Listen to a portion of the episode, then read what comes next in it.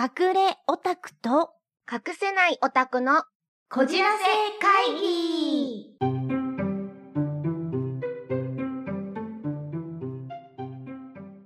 オタコバラジオのキキです。よろしくお願いします。えー、ナルト姫ことという、ポッドキャストのパーソナリティのナルト姫です。よろしくお願いします。イエーイ。イェイ。始まりました。はい、始まりました。今日はキキタンと、何はいの話すんだっけ、中二病の話を話すんでしたっけ？えー、黒歴史の話ですね。はい。えー、一応中二病でも恋がしたいっていうアニメーションがお互い好きだってことが分かったので、その話をしつつ、うんまあ、あの、もしかしたら途中お互いの中二病をえぐるっていう。ね。昔の古傷にね、塩を塗ることをね、お互い、痛い時は一緒の方がいいもんね。そうですね。痛い時は一緒の方が。なんか、姫が言うとなんかニュアンスが違うんだよな。え、はい今まだほら、昼間だから大丈夫じゃない？うんそうですね。まだお酒も入ってないですしね、そうお互い。健康的な録音をしてますよね。はい。じゃあ、健康的にお話をしていきたいと思いますけど。えーと、じゃあ、とりあえずあれですかね。中二病でも恋がしたいっていうアニメをテーマにっていうことだったんで、一応その軽くお話をはい。させていただはいいて大丈夫ですかね。はい、もちろんおたこば風にアニメのはい紹介をお願いします。はい。えっ、と、2012年の、えー、と第1期が10月から12月にかけて全12話でうん、えーやってました。中二病でも恋がしたいというアニメーションで、えー、と第2期が、えー中二病でも恋がしたいレンっていうタイトルで、これも12話まで。で、OVA だと追加で1話ずつあるんですけれども、うんうんテレビ放送だと12話ですね。D アニメとかでも12話まで配信されてます。うんで、その間に一応、えっ、と、回って劇場版で中二病でも声がしたいっていうのが第1期の振り返りで2013年の9月にやっていました。で、あとはつい最近ですね、2010、最近じゃないな、2018年の1月に中二病でも声がしたい Take on Me っていう映画が公開されました。あとは小説が、えー出てますが、何巻出てるかはわかりません。ね、ラノベ。そっちは全然。そうだね、原作はラノベだもんね。うんうん。そう、そっちは全然ノーマークなので、うんうんまあ、あの、私たちが好きな京都アニメーションのアニメの方だけ今回ピックアップして、いろいろお話を突っ込んでいきたいんですけれども、はい。ストーリー主役は、えっ、と、高梨立花ちゃんが主役の女の子になってまして、で、えっ、と、もう一人ね、こっちも主役と言っていいと思うんですけど、富樫裕太くんうんが、えっ、と、まあ、やさ男がね、この二人が、えーお話を繰り広げていく、まあ、ドタバタラブコメディって感じですよね。ね、学園ラブコメディかな。ね。そうですうんね。うんまあ、タイトルにもあるみたいに中二病にかなり特化したキャラクターがたくさん出てきましてでこの主役の2人が、えー少しずつ最初は恋っていうものをあんまり意識してない2人が少しずつ恋を意識し始めるっていう物語に一期はなっています。ね。ちょっとはいね、まどろっこしいんだけどね。そうでも一期がなんだかんだ言って一番らしいそう。感じが私たちはしたと思うんですけどね。ちゃんと戦いの場面もきちんと描かれてるし、うんその中二病に、こう、入っている具合っていうのがもう半端ない。ねそうなんですよね。まあなんかここまでやっぱり出てくるやつらが全員中二病なので、うんここまで中二病にどっぷり浸からせてくれるアニメもなかなかないんじゃないかなと。思いますし、あの自分がやりたいと思っていたことを、まあ、なるべなね、こう、実現、なかなかできないじゃない？そうですね。それを、このアニメの中では、全部やってくれてるっていう感じ。もうなんかでもあそこまでうんあからさまに中二病を、もうほんとコメディものなのでとにかく面白いタッチで描かれていますしもう天真爛漫な感じでね、出てくるキャラクターも出てきてますけど、本当の中二病の場合はあそこまでフルオープンでクラスでやったらもうドン引きしますからねクラスのみんなはね。うん、ドン引きもそうだし、もううん。親もちょっと病院に連れてくレベルかもしれなくないだって、そうそうそう、ね、自分の子があんなだったら、うん。だからこのアニメの中で出てくるその富樫裕太くんのお母さんっていうのはすごく理解のあるお母さんだよね。お母さんもそうだし、うん。妹とかも妹もね。なんかやめてよお兄ちゃんって言いながらも全然お兄ちゃんのことを好きみたいうな、ーん。でお母さんも「あんたも中学の頃は変なマントつけてたわよね」ぐらいで済んでるから でも ベランダに出てねあの叫んだりしてるわけじゃない？でそれをね上の階のねお姉ちゃんに取られたりとかしてるわけだから相当なことをしてたはずなのにあんな理解がある親っていいなって思う。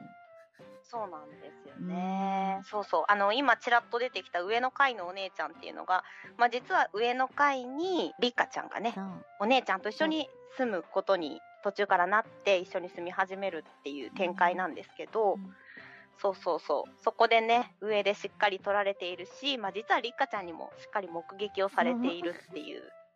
そうあ今回あのネタバレバリバリで話はしていくつもりなのですいませんね。その辺はね。そう、うんあのご自分でピー音を入れていただいて聞いていただいて脳内ピー音で。そう。わーって聞聞きながらわーって言っていただく感じであの聞いていただければと思いますけど。その中学時代に特有の、なんていうのかな、こう、世界でうん、キキタン持ってた？例えば、ゆうたくんは、ほら、うん。こう魔王とか、ダークフレームマスターとかって、うん。その、まあ自分の中の妄想だけど、この闇の炎に抱かれて消えろみたいなことを言って、闇のものと戦ってたわけじゃない？まあ、そういう世界っていうのってあった？あの自分自身の世界観っていうのは正直なくて、うん。あの私は研究に勤しんでた派なので、何の研究？天使とは何ぞやっていうのをあのソロモンだっけ？うん。とか全部ノートに各キャラクターを書き起こしてで本をやたらめったらいっぱい書き集めて、うん。あの本にはこう書いてあるこの本にはこう書いてあるっていうのを、ちょっと異常なほど書き起こしてこの物語であのマビノギオンっていうあのとある女の子がねうん。作った、えーとまあ、辞書みたいなのが存在してるんですけど、私もそんな感じでファイリングしたやたら分厚い何センチぐらいあっただろう。これぐらいあったから。すごい。あいえ昔のイエローページぐらいだね、そうですね、うん。軽く5センチうはん、あったと思うんですけど、そういう本を黙々と作ってる派であって自分が変身してどうのとかこの世には天使がいるとか悪魔がいるとかっていうのを本気で思ってやってはいなかったんですが、なんだろう。友達と遊びでそういうことはしてましたね。そっだからそうこの物語でも登場人物がいろんな種類の中二病がいて、まあ、さっき言ったりっかちゃんとか、あのーまあ、ゆうたとかは、まあ、通常のそういうなりきり系のうん、うん子なんですけど、あとは、えーデコモリ。はいデコデモリとかは、えー、とツインテールの女の子で、うん。りっかちゃんのお友達なんですけど、デコモリに関してはあの子はものすごく賢い子なので、うん。自分で世界観を作ってうん。演じていたっていうタイプなんですよ、うん。だからこう憑依型じゃなくて 演じる派。演じる派だね。そう。りっかちゃんと一緒にいる時に遊ぶ感じでこう一緒に中二の世界観を楽しむっていう。でそれがさっきちらっと言ってたみたいにアクションシーンとかにまで妄想が広がっちゃうぐらい普通に傘持ってバトルしてるだけなんだけど もうあの中二病の妄想力で京都アニメーションがものすごいアクションシーンに変えてしまうっていうあの世界観はあれって小説でどうやって書かれてるんでしょうね。そう本当に。あのお姉さんのあのトカちゃんだっけ？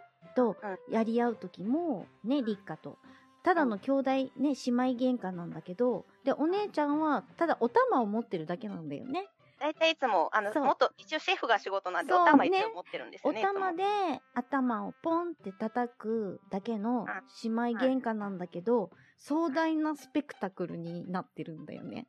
戦いが。めちゃめちゃ音楽もかっこいいし、もうちゃんとあのファンタジーの演出がされていて、あれ映画館行ってないですか？い映画館行ってないんですよ。映画館でのそのアクションシーン、アホみたいにすごかったですよ。かー、そうか、やっぱり、パソコンじゃダメか。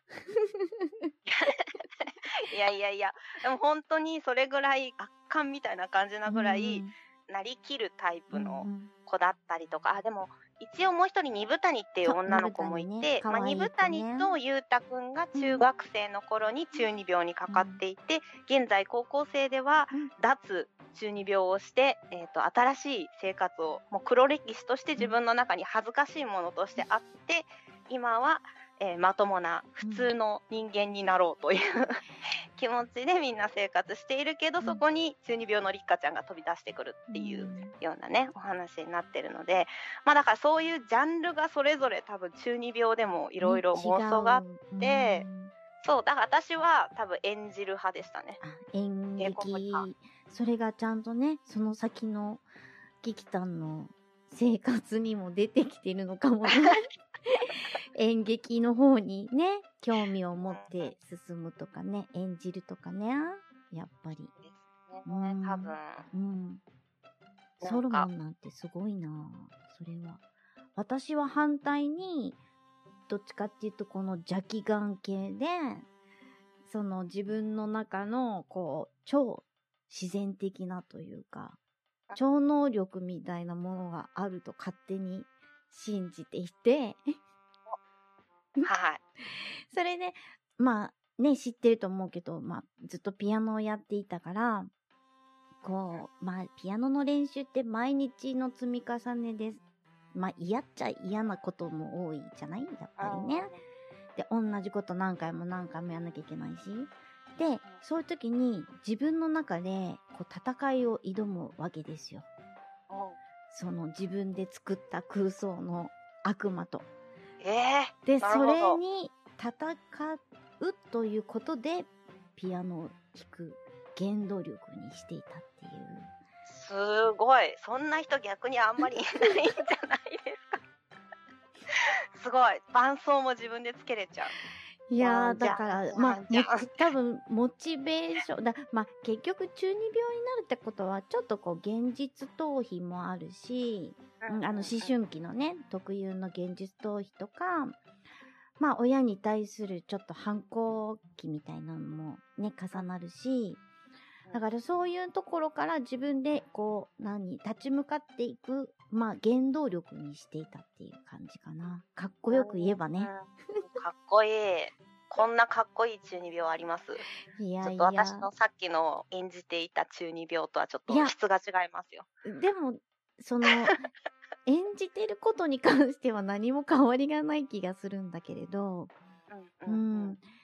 でも、あの、高校に入った時に、あの、うまあでもその中二病っていうのはまだ引きずっていて、うんうんで、学園祭の時に、あの、まあ、前夜祭で仮装大会っていうのがあって、ほうほう。そう。で、その時に初めはて眼帯と、まあ、マントをつけて、うん。もう快感で、その時初めて自分がなったっていうね。なるほうど。そっからコスプレ魂がね、ちょっとこう、むくむくと。いいですね。コスプレの話、ちょっともうちょっと深掘りしたいところですけど。いやいやいやいやえ、ど。れぐらいやってたんですか？何を？コスプレ？コスプレ？え、うん現在進行中？え、ってことは始まりがいつって言いましたっけ？始まりは、本当に自分はでいろんなものを作ってきたのは高校1年生のその前夜祭の時。あー、すごい。うん。じゃあもう、プロ、プロコスプレイヤーだ。いや、そんなことない。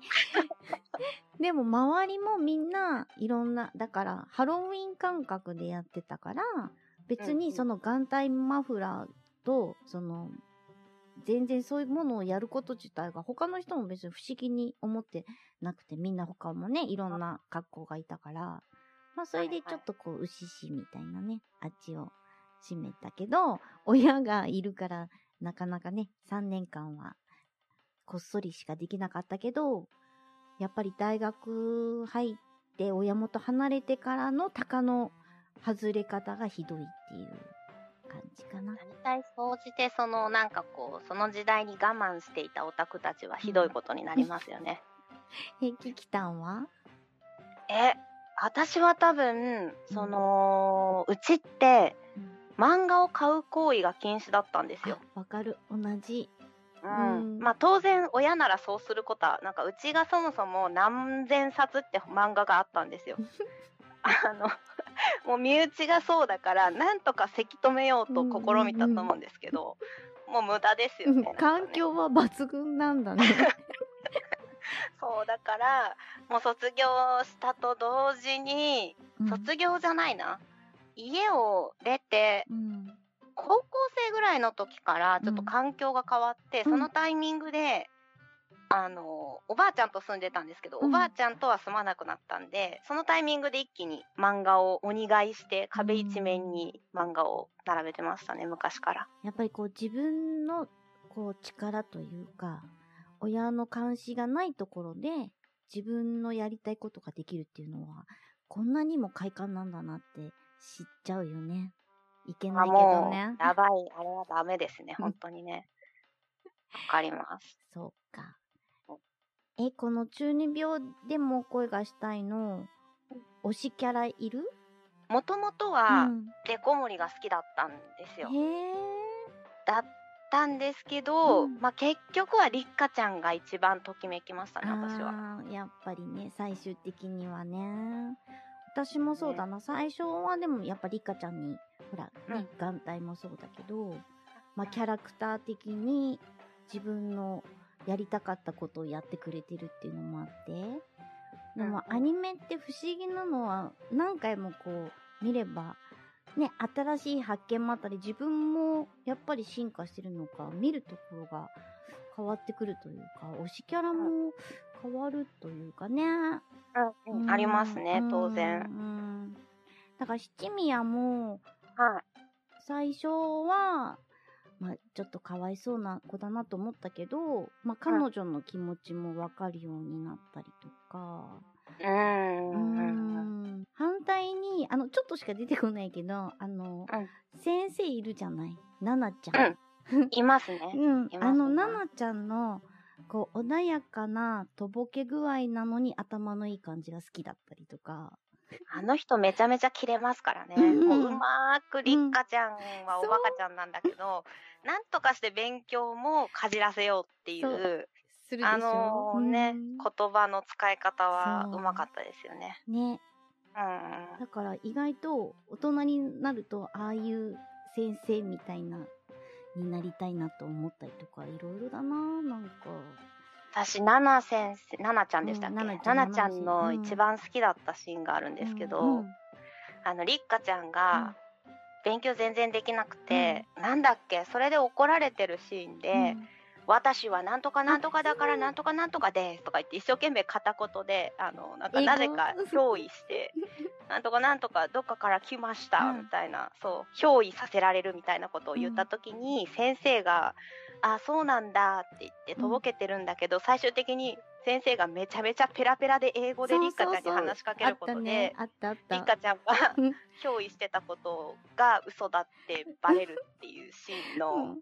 私先生めっちゃかっこいいやかっんって思いこい、ないがら。かっこいい。そう英語ならわかるのね、みたいな感じで、いきなり英語喋り始めてね。で、うん。リカちゃんは、だんだん、あ、目がとか言うんだけど、もうそれも気にせずずっと英語で喋り続けて。あ、そうだそうだ、あれだ。あの、えっと、部員が足りないから、もう一人私の中にいるってうん言って、そう、そうやったら、じゃあ認められないわね、とか言って先生にたしなめられるっていう。物質は与えてくれてね、それでもね。そう、かちゃんとなんだかんだフォローしてくれるし、うんうんうん。気にかけてくれてるっていうね。うん、そう、あそこのシーンは笑っちゃうけど、ああ、こういう風に接してくれる先生がいたら、まあ学校で中二病が出てもいいなっていう風に思ったりもしたかな部室で。ね実際だって、ゆうたが中学の頃は、確か中二病爆発させた結果、みんなから惹かれちゃったっていう経験があって、今回、まあちょっとリセットってなってたんだけど、今回の高校生活の中うん。のそこの学校ってすごいいい子しかいなくて、りっかちゃんがどんなにあの破天荒なことを言ってもみんななんかなんか 一緒になってすごいって言ったりとかえそれ何？って興味を持ってくれるっていうそそう。すごい。んな学校行きたいよ行きたい。そうね 暖かいよね、みんなね。そうそう。でりっかちゃんだって今まで友達ができないであんまり喋れないタイプの子だったから、うんうんね、中二病になる前もうん。なかなか友達できなかったけど、うん。スルスル友達できてましたもんね。そう。で、一人でご飯を食べてね、いても、うん。全然、あの、うん。嫌な感じじゃないんだよね。みんなからこう、こう、ああの子はなんか変だからっていう感じではなくって、ね。うん。で、ゆうたくんがいて、あーんしてパクとか嫌いなね、トマトとうんか食べても、みんな、うふふみたいな感じでね。そう、もう可愛いんすよね、あの二人が終始ね。自覚がないところがすごいですよね、常に。やっぱり、最初はピュアなのがいいのかな、キキタ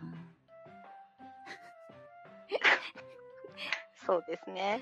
最初はピュアな方がいいんじゃないですか。今がピュアじゃないみたい。いや、今はピュアじゃねえな。ピュアじゃないと思う。そうですね。ピュアになりたいって思うってことはピュアじゃないんだよ。はあ、もう今完全に正当な意見でしたね。うん。だっていろんなこと知っちゃったもん。そうだね。もう大人になっちゃいましたからうね。ん。何のこと？もうでもだから中二病には戻れないって感じですよね、ある意味ね。戻れないね。今回のこの中二病って1期と2期があって、うん。まあ1期って結構なんかピュアなところから始まって、うん。一番最後の最後に2人が恋に気づいて、もう最後もう上り調子でぐわっと23話で付き合うことになるみたいなうんうんうん。オチなんですけど、2期ではうん。結構恋模様がうん色濃く描かれていて、なんかそれも多分さっき話してた好きな子が変わるっていうのも、まあうん単純に後半から出てきた子が七宮っていう女の子なので、さっきあのナルト姫が好きって言った七宮は2期でしか出てこないからそこで出てきたキャラを好きになったっていう気持ちもあると思いますけど、うん。単純に多分ストーリーの流れがガラッと変わってなんか個々の考え方っていうのがたくさん出てきて、結構考えさせられるなんかある意味ラノベっぽい展開にうん2期からはなってったなとね。思うんですよね。だから1話では結構キュンキュンキュンキュンさせられて、なんかちょっとこっぱずかしいみたいなキュンキュンがいっぱいあったんですけど2期では結構切なくてそう。そう恋を知ってしまったがゆえに、うんそこからそれをどうしていったらいいのかっていうことをみんながこういろいろね悩んだりとか恋のライバルが出てきて、なんかちょっとぐちゃぐちゃになっちゃったりとかなんかそういうのが出てきてましたよねそう。2期は。ちょっとピュアな感じとはちょっと違う感じうね。うん。だから七宮も、やっぱゆうたくんのことがも、もちろん好きなんだけど、それをん、こう、認め、普通に好きだって認めない、られなくて、そのうんうん中二病である自分と、それかうん。ら普通の女の子として恋するのと、ちょっとごっちゃになるんだよね。そうそうそそうそう。で、またそこにりっかちゃんがいて、で、うん彼女は天真爛漫に中二病を押し出して、そして彼とも付き合ってるっていうことに対する、まあ、嫉妬もあるし、うん。そこの自分の感情をどうやって、こう、区切りをつけたらいいかってところで、とってもうん女の子として悩むところが、うん切ないんだよね、見てて。そうだからこのアニメって小説も多分そうだと思うんですけど、普通ラノベって男の子目線でいろいろ話がやっぱり進んでって男の子がたくさん共感するところがあるから、うん。逆に女の人が置いてけぼりになりがちなストーリーが多いと思うんですけど、これってちょっと結構女の子目線が強めなので、なんで多分女の子のファンがたくさんいるっていうのもまあうなずけるかなっていう気が。なるほどね、そうかもしれない。自分、私だったらこう思うのにって、こう、やっぱり、こう反映させて見ちゃうっていうところもあるし、うんうんうん。で、その、協力してくれる、その、子たちの、また、なんていうのかな、親友としての役割も、とても面白く描かれてると思うんだよね。あの部員の子たちの。そこで、うーん。いやー、でもな、ゆうたくんな え？いやいやいや、うん。なんかゆうたくんはね、時々すっきりしない時があるんだよね。ああ、もうなんか、超天然男ですようね。ん。人もね。実際にいるからね、ああいう人ね。いますね。もう気づいてんだろ、お前って。分かってんだろって言ってるんだけど、え何がみたいな感じで言って、しばらくしてそれに気づいて、うん本当に分かってなかったのみたいな。そう。そう。うんだからそれを罪というか、もう彼の、まあうん天然なところと捉えるかっていうのもあるかな。結局、ゆうたは最初から、その、2期から出てきたっていう、七宮ちゃんっていうのは、中学時代の時に同じ学校だった女の子で、彼が中二病を発することになったきっかけの子だからね。そうそうそうそう。で、その子にも結局、恋されていたことにも、みじんも気づかず、中二病に没頭するっていう、クソバカ野郎ですからね。あんな可愛い子に、りっかちゃんもそうだけど、周りの男からしたら、もう胸ぐらつかみたくなるような、多分天然だと思いますね。うん自分がモテてることを分かっていない。ね。うん。女心。あ、あのまま大人になったらどうなってんだろうね、今頃ね。おー。え、あのままってどのままですか？いや、だから、りっかちゃんと、まあうん、付き合って、そのまま大学に行って、まあ、社会人になって、あの二人はどうなるのかなっていう。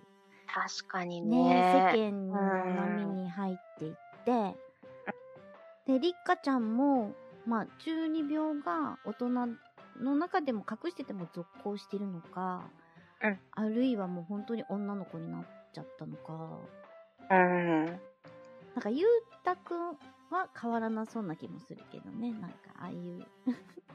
まあちょっと理想としては、うん私生活ではもう普通にしてられるようになったけど、うん二人で一緒にいる時だけは出ちゃうみたいなのがいいな、それ。希望します。それを希望。します。超希望。いいな、え、かなそれで二人になって、ね、お家帰ってきた時に、ギャーギャーできたら楽しいね。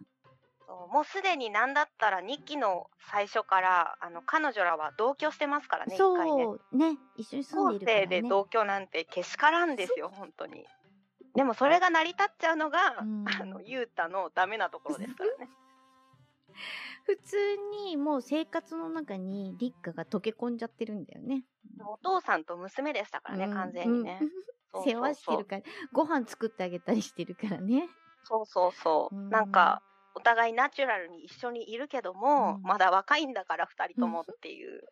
そう、もうちょっとなんか、でも、りっかちゃんの、あ、でもお互いちょっとドキドキはするシーンがあるんですよね、時々ね。うん時々ね。うんこのドキドキは何だろうみたいなのが時々出てくるんですけど、うんそう。そう、またまどろっこしいところではありますけどね、うん結構ね。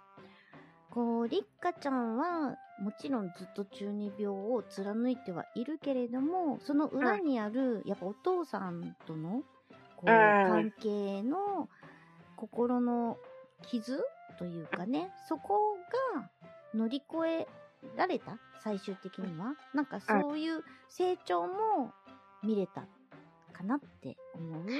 もう私そこのシーン結構好きで、うん、やっぱり。あのー まあ、一期の一番のやっぱ当然見どころの最終話なんですけど、もうんうんうこの物語逆にちょっと辛いのが、ベースはめちゃめちゃ重いんですよね。そう。うん。そう、りっかちゃんの悩みっていうのが、お父さんが亡くなってしまったんだけど、お父さんの体が悪いことを、お父さん自身が黙って、りっかちゃんに黙っててくれって言って、結局亡くなったその時まで、あの、何も知らされてなくて、うんうんで、えっ、と、リカちゃんはそこでいろんな心の。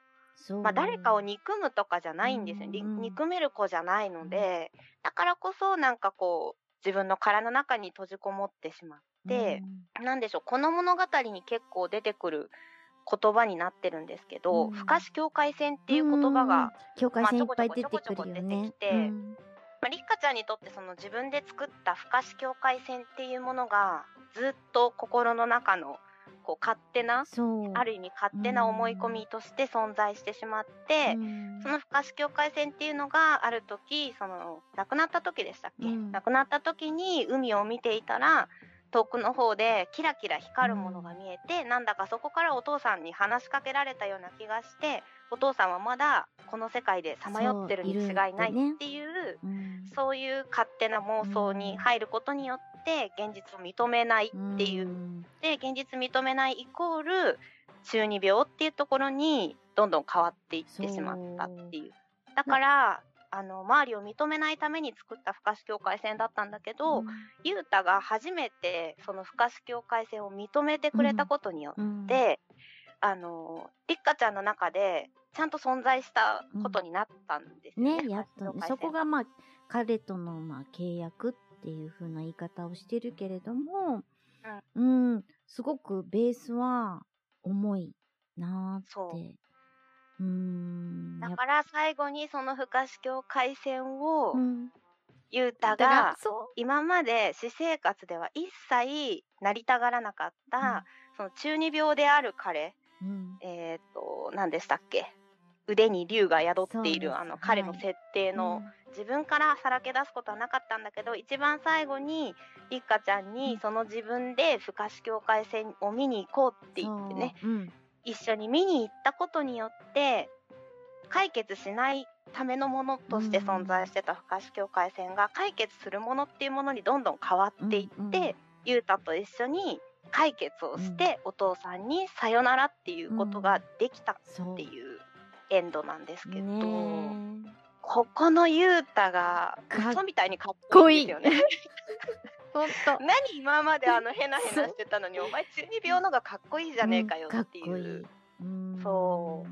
あのシーンのゆうたは多分もう今までのやさおで揺れ動かなかった女もうん。みんなそこでちょっとぐらってきたと思いますけどね。そそこ好きでしたう。ね。ねそこは感動するなぁ。やっぱ福山潤さんの声は、うん非現実的なキャラクターの声の方があ確かに来るかもしれない。時々ほら、その中二病中だった時のあの回想シーンで変身したりするのをこう喋るじゃない？そうするとめちゃくちゃかっこいいんだよね。男前でねうんうんそう。やっぱりあのギャップにりっかちゃんはやられたんじゃないですかうね。んうん頼れる男であり、ね。かっこいいうん。男の子でもあり、うんみたいな。こう、まあ私は自分のまだ親が生きてるからだけど、あの年で、まあ、亡くなって、その受け入れられない気持ちになるのもわかるような気がするんだよね。いやーは全然わかりますうね。だから、あながち、最初のね、シーンを見てる限りではね、ただのこう、痛い、なんか、こう、妄想癖の強いキャラクターっていうのが推しに出ちゃうけど、うんその、どなぜそうなったかっていう、こう、真相をし、ね、分かれば分かるほど、うんこの作品の良さが出るなって思うよね。うん。しかも上の階と下の階で住んでたうら、んで毎日会ってでううんちにもしょっちゅう上がり込んできてうんみたいになったら、そりゃ恋もするよなっていうふうにも思いますしうんね。ねうんえ。いいよね。恋幼馴染とかじゃないですからね。。幼馴染っていうのはね、もっとね、ちっちゃい頃が幼稚園とかからのね、うんこう、中だからね、あの年、まあ中学生の思春期で、いや、上と下なんてな、よくね、あのー、うん。縄でね、降りてきたりしてるけどね。そうなんですよ。りっかちゃんは上の階からベランダでこう降りてきて、それをたまたま見かけたゆうたとの出会いが初めの出会いなんですけど、うん。私あのオープニング一番最初の、うん。りっかが上からこううん。スルスルうん。紐で降りてきて、うん手の上で。そう、手の上で。手の足を乗せてあげる。あれが同じ同じ。めちゃめちゃキュンとくるっていう、なぜか。って。ね。そう。トンって。そう。両手でそっと持ってあげるっていう、うんもう、ゆうたの優し優しささがこの。だね。う。うんん。そうそうそう。羨ましい限りでしたけどね。うん。あと一つ思うところが、うん。やっぱ2期の出てきた、うんあの、七宮ちゃうんんのキャラクターっていうのが、